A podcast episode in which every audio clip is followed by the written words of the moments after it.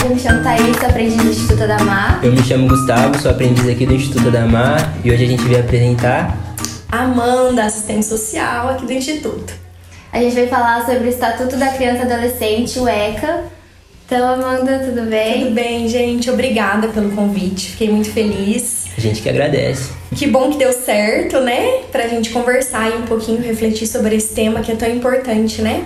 Para todo mundo e principalmente pra gente que trabalha, né, diretamente com as crianças e os adolescentes. A gente queria saber um pouquinho sobre a sua formação. Eu sou assistente social, né? Então eu fiz serviço social, me formei em 2012 em Apucarana, na FECEA, hoje é a Universidade Estadual do Paraná. É, depois que eu me formei, eu fiz uma especialização lá também, e desde então eu venho atuando como assistente social. É, faz três anos que eu tô aqui no Instituto, né? Então, três anos trabalhando diretamente com criança e adolescente. Mas antes trabalhava em prefeitura, trabalhava no CRAS, e aí acabava atendendo também bastante, né? É, crianças, bastante famílias. E é isso, agora estamos aqui. E você sabe me dizer como era a situação da criança e do adolescente antes do ECA? Antes do ECA, a gente tinha o Código de Menores. Né? O Código de Menores era um, um conjunto né, de regras que né, dava ali direcionamentos para criança e para adolescente. Ele tinha também é, casos que eram que o Código de Menores era omisso. Era, a gente tinha, a gente se baseava na Constituição Federal. Mas o Código de Menores ele tem uma característica de ser bastante repressor, assim, né, em relação ao tratamento para com a infância. É, até lá no começo é, do código, se a gente for ver, o que, que eles colocam, né? Que o código ele vai tratar da assistência, da proteção e da vigilância à criança e ao adolescente. Ao contrário do ECA que eu trouxe aqui, né, pra gente uhum. também ver o que que coloca, né? Logo no começo, é, o Estatuto da Criança e do Adolescente fala, né, que essa lei ela dispõe sobre a proteção integral da criança e adolescente. Então, ao contrário é, do que era o Código dos Menores, que, né, que assim falava de assistência e de proteção, mas focava muito na questão da vigilância, o EC ele vem para mudar isso, ele vem para colocar mesmo a criança e o adolescente no foco de uma proteção integral por parte do Estado, da família, né, e da sociedade em geral. Então, é, assim, como era, né, a situação da criança e do adolescente antes, a gente pode pegar por segmentos, né? Então, por exemplo, é, quando a gente fala sobre o adolescente que comete algum ato infracional, né? É, no Código de Menores não tinha uma proteção integral para essa criança, para esse adolescente. Então, muitas vezes quando o adolescente, né, tava praticava algum tipo de de ato infracional, ele já era né, automaticamente mandado para a FEBEM, né, para essas entidades que daí deixavam né, as crianças e adolescentes internados e não tinha uma proteção do Estado no sentido de entender, né? Poxa, o que, que será que está acontecendo, né? Vamos conhecer essa família, vamos conhecer esse adolescente, por que, que ele está na rua, por que, que de repente ele se envolveu com o uso de drogas e tudo mais. Então, hoje o ECA vem para mudar isso, né? Então, hoje, por exemplo, o ECA ele coloca já as medidas socioeducativas que o adolescente tem que, que cumprir, né? Quando é, quando acontece alguma situação como essa, como por exemplo, tem advertência, tem liberdade assistida, tem prestação de serviço à comunidade, antes dele ser recolhido para uma instituição, né, e cumprir lá a sua medida. E antes não, antes como era um, um, uma legislação que previa mais a vigilância, né? Então qualquer motivo já era né, mandado para a FEBEM, para esses locais e não tinha é, tanta proteção. Outra coisa importante também, é, antes do EC, é que assim, todo adolescente a partir de 14 anos já poderia trabalhar, certo? Sim. Só que ele não tinha uma proteção estabelecida conforme nós temos hoje no EC. Então ele ia trabalhar e não tinha políticas de atendimento que verificavam se esse adolescente estava estudando, se ele estava indo para a escola, né? Quais eram as condições de trabalho que esse adolescente estava submetido, se ele tinha seus direitos de fato garantidos, né? Bem como acontece com vocês, né? Sim, então assim, para estar tá aqui hoje, vocês precisam estar estudando, vocês precisam ter boas notas, né? Não pode estar ali, né? Vocês sabem Nossa. muito bem disso. Entrega lá os boletins pra gente, né? Pra gente acompanhar as notas. Então antes não tinha nada disso. Tanto que, é, se a gente for ver, assim, os nossos avós, né? Tem muitos deles que são até analfabetos, né? Que não sim, tiveram, sim. assim, a alfabetização concluída. Então, assim, ou que estudaram muito pouco, estudaram até a quarta série, né?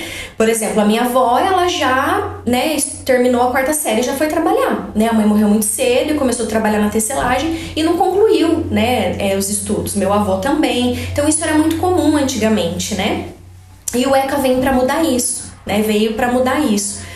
Então, assim, é, são, são várias situações, né? Que antes do ECA a gente não tinha tanta proteção assim para com a criança e adolescente. E foi como eu falei, né? O ECA veio para mudar, veio para proteger mesmo, né? Esse segmento aí, esse, esse público. E mudou, né? E mudou, e tem mudado, né? Ainda bem. Ainda bem. Graças aos movimentos sociais, né? Graças às pessoas que estudam mesmo, né? Infância e adolescência, que se importam e que buscam por essa mudança, sim, né? Sim. sim. Como que você analisa hoje o cumprimento, assim, do ECA? Olha, é difícil falar no geral, né, Thaís? Mas assim, é, aqui no Instituto a gente busca assim é, fazer, né? Todas as nossas ações elas estão pautadas sempre nos princípios do ECA. Então, por exemplo, nesse ano a gente está com a campanha do brincar, né? Sim, sim. E que foi também a gente estudou, a gente tirou, né, daqui para a gente poder é, enfatizar com as famílias, né, a importância do brincar.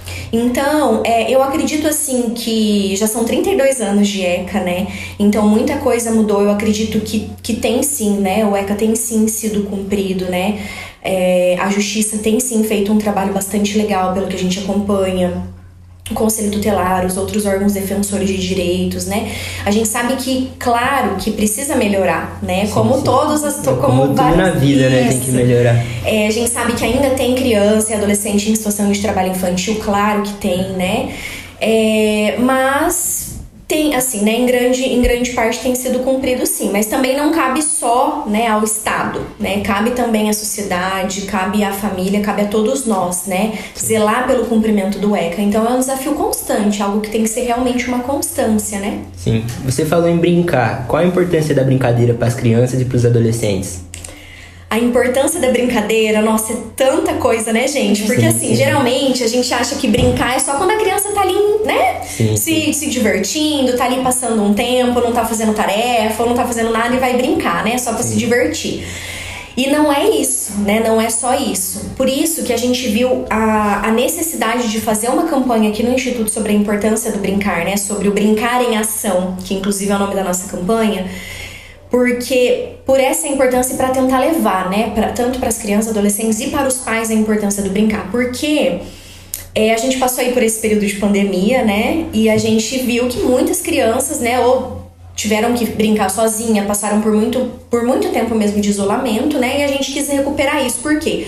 Porque o brincar ele favorece né, a construção de relações sociais para essas para as crianças e para os adolescentes, porque não é só criança que brinca, não, né? Inclusive adulto tem que Sim, brincar também, certeza. né? É, então, assim, favorece a questão das relações sociais, favorece muito a criança, por exemplo, aprender a ter noção de regras, sabe? Na brinquedoteca eu tive a experiência de logo que eu entrei aqui no instituto acompanhar um pouquinho a brinquedoteca, hoje é a ludoteca, né? A gente mudou de nome, mas assim, é, favorece muito a criança saber ganhar e saber perder, sabe? Então essas regras, esse, esse espaço, a trabalhar as emoções, né, das crianças, a construir ali o seu imaginário, né, a fazer esse esse vida real com o mundo imaginário, assim, então favorece aí, né, a saúde emocional dessa criança também. Sim. Enfim, são muitos e muitos benefícios que eu acho que um pedagogo também, né, especialista aí na. Como a gente tem a Tia Elis, que é, né, uhum. é, brinquedista. Psicólogos também tem muito para falar assim, mais tecnicamente, né? Mas assim, o básico a gente sabe que que, que, assim, são vários benefícios para além da diversão, né? Uhum. Por isso que a gente sabe que em casa, né? Às vezes eu chego em casa, assim, que tenho, tenho as minhas amigas que têm filhos e, nossa, tá tudo bagunçado. Não sei se vocês têm criança em casa. Sim, sim. E não para, não para arrumado, né, gente? Assim, às vezes eu não sou mãe, né? Mas eu acho que deve dar um, né? Deve incomodar, mas assim, é, a gente, né? Os adultos não podem ficar focado nisso. Tem que deixar brincar mesmo, tem que se perder ali na brincadeira, nos brinquedos. Claro, tem que organizar tudo que ser uma novo. bagunça boa, né? Uma bagunça, boa, mas tem que se perder aí, né, nesse imaginário, Sim. nesse- nessa construção aí, né, dos jogos, enfim. É tudo de bom. De. Essa campanha do brincar foi passada para os pais aqui no Instituto. Sim, aham, a gente passou pra eles, né? A gente tem feito é, todas, a, todas as atividades que envolvem hoje, né, as oficinas, elas estão focadas no brincar, né? Então, por exemplo, a gente tem o balé, a gente faz os, os nossos conteúdos lá do balé, as- a- o que vai ter de apresentação, mas dentro ali da oficina, então tem o momento da brincadeira. Né, isso é levado para os pais, os pais sabem, as crianças também Sim, sim. levam, né? Aproveitando, nas nossas redes sociais tem bastante conteúdo sobre brincadeiras, dicas de brincadeiras, fotos, vídeos, é bem legal.